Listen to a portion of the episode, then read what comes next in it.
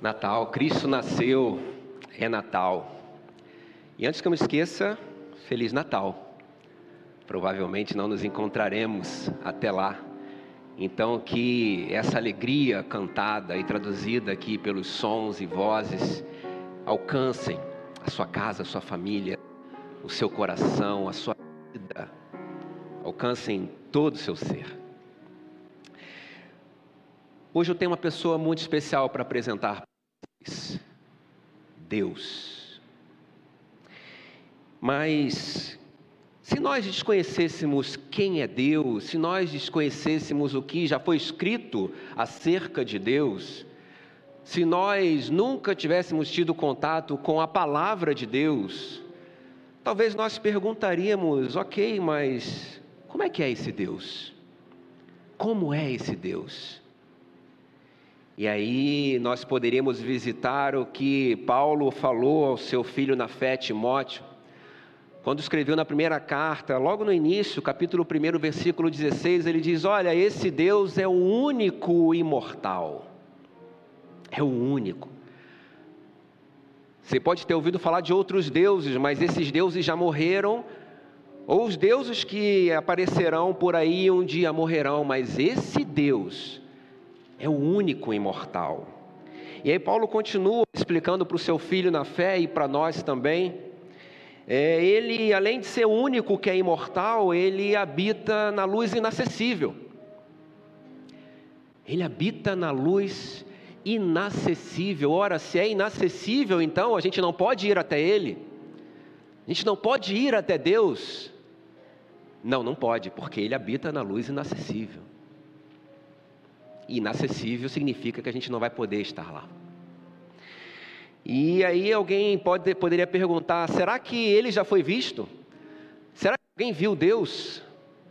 Será que alguém já esteve com Deus e viu Deus, nem que seja através de uma foto, de uma selfie? Não, não. Paulo vai dizer a Timóteo: olha, ninguém nunca viu Deus e nem poderá ver. Está lá. Primeira carta de Paulo a Timóteo. Então Deus, ele é inacessível, ninguém nunca viu, ninguém nunca verá. Ele é invisível, ele é espírito. Então, o espírito não tem forma, não tem como a gente pegar, não tem como a gente enquadrar no celular para tirar a tão desejada selfie. Mas nós queremos Deus, nós precisamos de Deus. Nós já aprendemos lá com o sábio Salomão que dentro de nós, dentro de cada um de nós, há o anseio, o desejo pela eternidade. E eternidade não diz respeito ao tempo, eternidade diz respeito a uma pessoa. O desejo e o anseio que temos dentro de nós, dentro de cada ser humano que existiu ou que existirá, é o desejo por Deus é o anseio por Deus, a pessoa de Deus. Então nós precisamos de Deus, nós queremos nos encontrar com Ele. Nós até fazemos coro com o salmista, quando lá no Salmo 42, versículos 1 e 2, ele diz: Como a corça anseia por águas correntes, assim minha alma anseia por ti, ó Deus. Minha alma tem sede de Deus, o Deus vivo. Quando poderei, pergunta o salmista, entrar e me apresentar a Deus? Não poderá, porque ele habita em luz inacessível. Mas então, como é que a gente resolve esse impasse? Como é que a gente resolve essa questão do nosso anseio que ele mesmo colocou dentro de nós por ele e essa impossibilidade de acesso a ele? Nós não conseguiremos resolver esse impasse. Mas ele que tudo pode, certamente tem um jeito para resolver essa questão. Ele certamente tem um jeito de romper e tem essa capacidade de ultrapassar essa barreira da inacessibilidade, essa barreira que nos separa dele. Então nós não conseguimos ou não conseguiremos chegar até ele, mas consegue chegar até nós, ele decide chegar até nós, ele decide contar com a nossa companhia, ele decide caminhar até nós, é isso que ele faz. Ele caminha em direção à humanidade.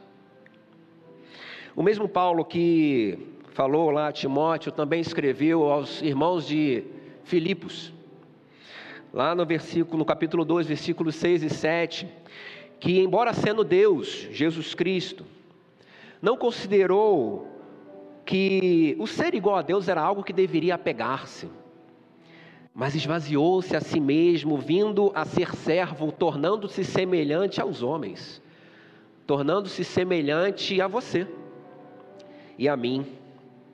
Ele se esvaziou, ele se privou de força e poder inerentes à sua pessoa, à sua personalidade, à sua essência e ele se diminuiu. E foi se diminuindo, diminuindo, diminuindo, diminuindo, até caber numa manjedoura. Não é que o planeta Terra foi se diminuindo, diminuindo, diminuindo, até se tornar do tamanho de um grão de areia. Não é que o Sol foi se diminuindo, diminuindo, diminuindo até que ficasse do tamanho de uma gota de água. Tampouco o universo foi se diminuindo, diminuindo, diminuindo até caber na ponta de um dos cabelos que nós temos. É muito além disso. Vai muito além. É Deus se diminuindo é Deus, o Eterno, o Todo-Poderoso, o Incomparável, o, o Imensurável, aquele que não cabe na compreensão humana, ele que se diminuiu até ficar do nosso tamanho, até se tornar gente. Deus agora é gente, gente como a gente é gente que cabe na manjedoura. Então vamos olhar para a manjedoura. Vamos olhar e imaginar o bebê e observar sem pressa, pois esse esvaziamento, como eu falei, vai muito além do que a nossa imaginação e a nossa capacidade intelectiva consegue alcançar. O Deus que estava em todos os lugares, agora ocupa só um lugar, a estrebaria. Aquele que um dia há de enxugar todas as lágrimas, ou cada uma das lágrimas, de todos os seus filhos e filhas, de toda a história, agora chora e não consegue conter as próprias lágrimas, as lágrimas que escorrem do Ah, irmãos, o escritor dos Hebreus já nos disse que nada, nada em toda a criação está oculto aos olhos de Deus. Tudo está descoberto e exposto diante dos olhos daqueles que haveremos de prestar contas, mas agora esses olhos, esses olhos não conseguem enxergar o que está além daquela parede. Esses olhos só conseguem enxergar o que eu e você estamos vendo aqui. Agora esses olhos não conseguem sequer resistir à luz da manhã. Que incrível, porque não é ele mesmo a brilhante estrela da manhã. Mas ele, sendo a brilhante estrela da manhã, não consegue olhar para os raios do sol que entram pelas frestas, pela janela, pela porta dessa estrebaria.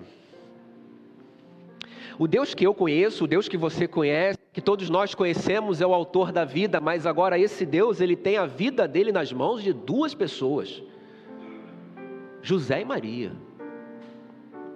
Dois jovens. Eu fico bem imaginando Deus enquanto criava todas as árvores frutíferas, enquanto criava uh, todo o alimento, todas, todos os legumes, todas as verduras, todas as cores e os sabores, agora tem fome. E por ter fome ele chora.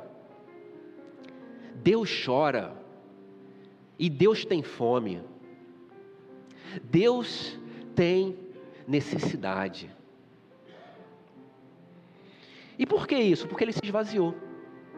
Porque ele se esvaziou, vindo até nós, para que então nós pudéssemos ir até ele. Natal é isso. Natal é esse esvaziamento de Deus. É o divino se tornando humano para que o humano possa então experimentar da presença do divino, possa se encontrar com o divino. Natal é a celebração de um Deus que não se preocupou com esse altíssimo preço que teria que ser pago, com esse custo que a gente não consegue conceber, para dar à sua criação a possibilidade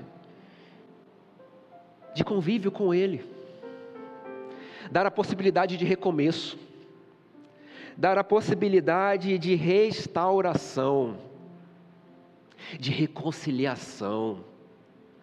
Afinal de contas, no bebê Deus estava reconciliando consigo o mundo. No bebê Deus estava me reconciliando com Ele. No bebê Deus estava te reconciliando com Ele. Aquele que é a palavra tornou-se carne e habitou entre nós e vimos a sua glória, como a glória do unigênito do Pai, cheio de graça e de verdade. Graça agora tem forma, a forma de uma criança. Graça tem voz, tem cheiro. Somos por ela alcançados podemos experimentá-la, podemos até pegá-la no colo, podemos abraçá-la, podemos entregar a essa graça manifesta ou manifestada na figura do bebê. Toda a nossa história. Toda a nossa história. Todas as nossas dores, todas as nossas angústias, as noites em claro, as nossas preocupações, podemos entregar a Ele. Aliás, podemos trazer para junto da manjedoura. Podemos entregar as nossas frustrações, os planos que idealizamos, mas que não conseguimos concretizá-los, podemos entregá-los, todos eles, cada um deles, na manjedoura. E eu acho que nesse ponto somos bem parecidos com Maria. Somos pessoas simples, pessoas que erram, pessoas que pecam, pessoas talvez pobres, talvez diminuídas pela sociedade, no caso de Maria, como mulher que era, rejeitada, rejeitada pela sociedade, jovem, inexperiente. Mas ela resolveu acreditar na promessa. E ela acolheu essa promessa dentro de si. Aliás, o Criador, o Senhor, o Deus Todo-Poderoso, foi gerado dentro dela. Maria foi participante da vida de Deus. Você pode ser participante da vida de Deus. Eu posso ser participante da vida de Deus.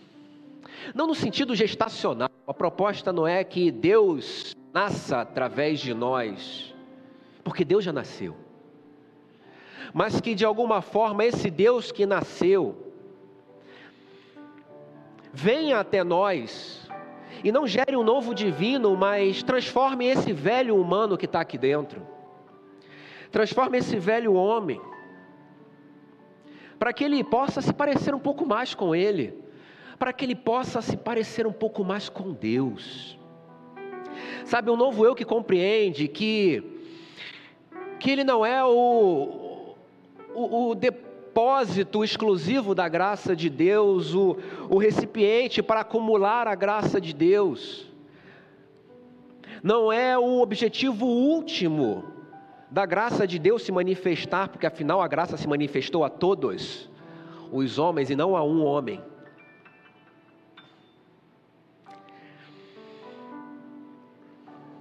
Somos essa comunidade de gente que quer se parecer com Jesus, de gente que se reúne e vem rapidamente à manjedoura a partir do momento que sabe que Deus nasceu. Somos essa gente que, quando na manjedoura, olha para o lado e vê gente como a gente, gente que precisa dessa graça que está em nós, por Cristo Jesus, gente que precisa ser alcançado por essa graça. Gente que precisa que nós nos enchemos dessa graça e desse Deus que celebramos e que chamamos de Senhor e Rei, para também ser alcançado por essa graça. Somos essa gente que, em meio a uma, a uma sociedade com tantos dissabores, com tantos dissabores, leva sabor à vida do outro justamente por saber que um dos papéis fundamentais dessa comunidade do entorno da manjedoura é ser sal da terra. Somos essa gente, somos essa gente que brilha, brilha diante dos homens, para que esses homens glorifiquem a Deus quando olharem para nós, quando perceberem em nós a glória de Deus, quando perceberem em nós o caráter de Deus quando perceberem em nós que, a despeito das nossas diferenças, nós resolvemos abrir mão de cada uma delas, colocar à margem, porque diante da manjedoura essas diferenças perdem a importância. Aliás, elas são reduzidas a nada. Somos essa, a comunidade da manjedoura. Enquanto comunidade da manjedoura, que temos o mesmo modo de pensar não é o mesmo pensamento, é o mesmo modo, é o mesmo direcionamento de mente, é o mesmo direcionamento de finalidade, é o canalizar esforços para um objetivo único, maior, transcendente, que vai além do eu, aliás, vai além do nós, porque diz respeito a Ele. Que tenhamos o mesmo amor. E permita-me dizer que esse mesmo amor não é o meu amor por você, nem o seu amor por mim, mas é o amor de Deus por você que passa por mim.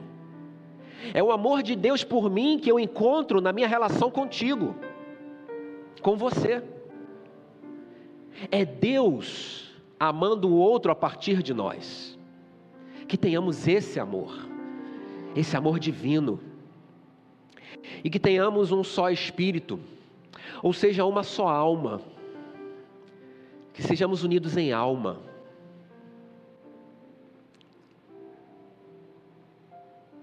Compartilhando a mesma identidade. A identidade de pequenos Cristos. E essa identidade faz toda a diferença.